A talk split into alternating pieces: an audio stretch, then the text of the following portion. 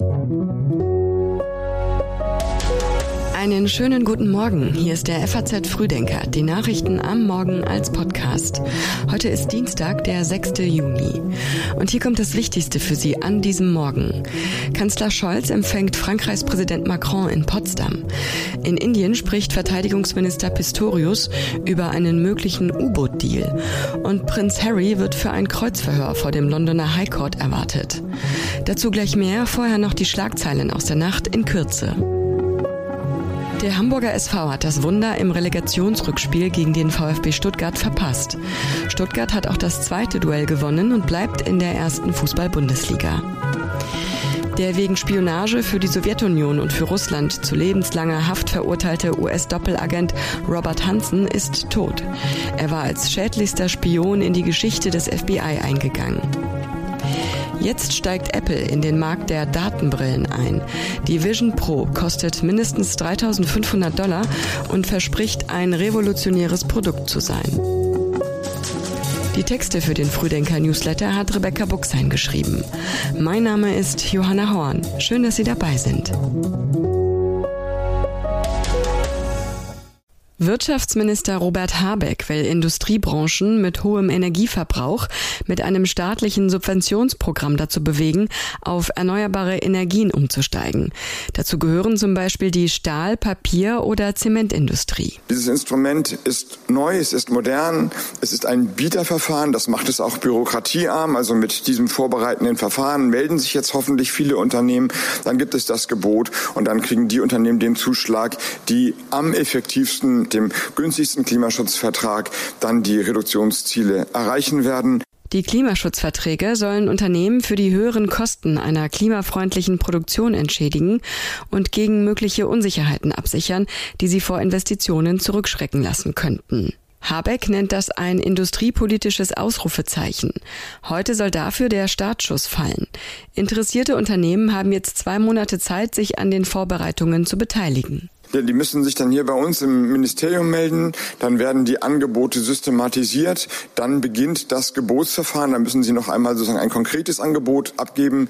Auf dem Weg dahin werden wir mit der Europäischen Kommission und mit dem BMF, mit dem Finanzministerium, die letzten Details klären. Die EU-Kommission muss die milliardenschweren Staatshilfen allerdings noch absegnen und das Geld muss im Bundeshaushalt bereitgestellt werden.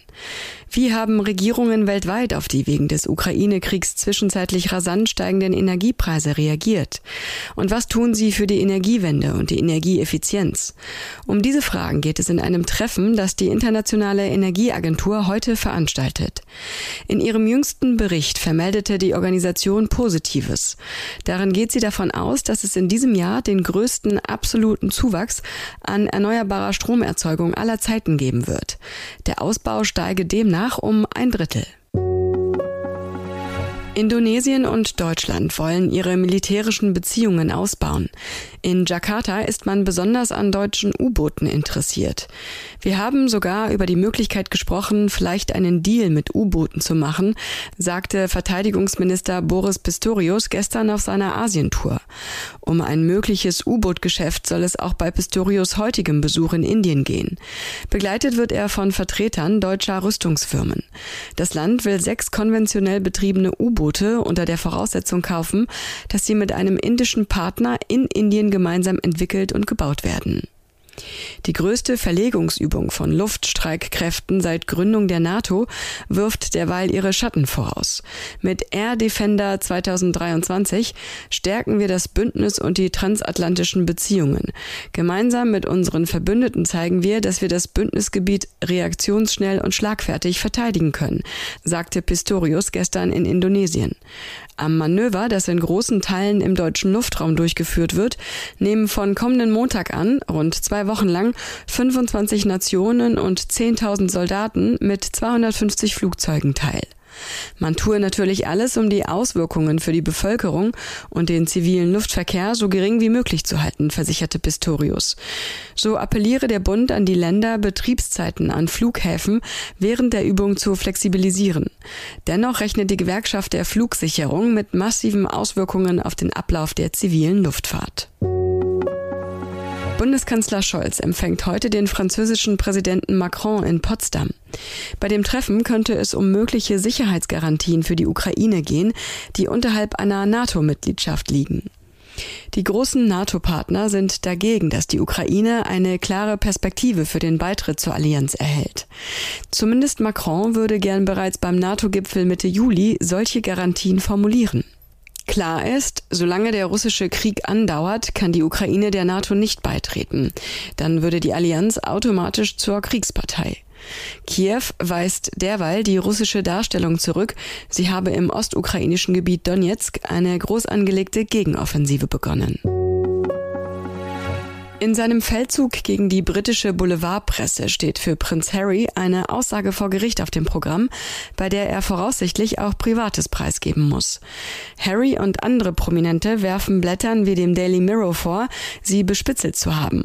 Heute wird Harry im Prozess gegen den Verlag Mirror Group Newspapers vor dem Londoner High Court selbst in den Zeugenstand treten. Britische Medien berichten, dass es das erste Mal seit dem 19. Jahrhundert sei, dass ein Mitglied der Königsfamilie ins Kreuz Verhör genommen wird. Harry hat gleich mehrere Verfahren gegen Verlage angestoßen. Die Fragen heute dürften unangenehm für ihn sein. So dürfte es auch um die Beziehung zu seiner Ex-Freundin Chelsea gehen, die laut Harry durch die Beobachtung der Boulevardmedien in die Brüche ging. Journalisten des Daily Mirror, der Sunday Mirror und von People sollen zum Teil jahrelang Prominente mit illegalen Methoden wie Telefonhacking bespitzelt haben. Die Kläger fordern Schadenersatz. Sie werfen auch der Führungsebene vor, davon gewusst und die Praktiken vertuscht zu haben. Venedig des Nordens, Sonnenschein, Freundlichkeit, Königshaus. Ja, Schweden, das ist äh, das Land mit der blauen Fahne und dem gelben Kreuz. Stockholm, eine schöne Stadt, viel Sicherheit, aber auch hohe Preise. Schweden feiert seinen 500. Geburtstag.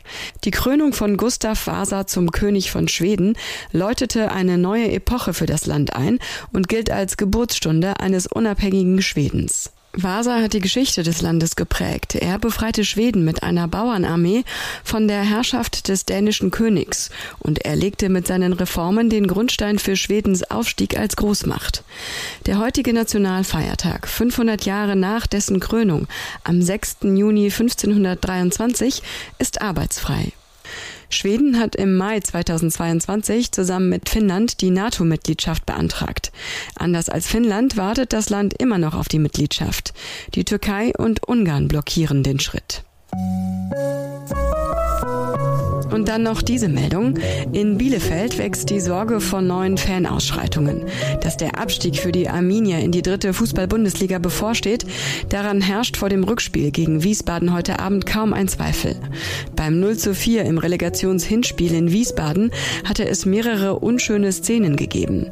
Die Partie am Freitag war 21 Minuten lang unterbrochen worden, nachdem Bielefelder Anhänger mehrfach Pyrotechnik auf den Rasen geschossen und einige versucht hatten, den Platz zu stürmen kommen. Der DFB-Kontrollausschuss untersucht die Vorfälle. Verfolgen können Sie das Spiel heute Abend im FAZ Live-Ticker ab 20.45 Uhr. Und den FAZ Frühdenker zum Hören gibt es morgen früh ab 6 Uhr wieder. Haben Sie einen erfolgreichen Tag und bis morgen.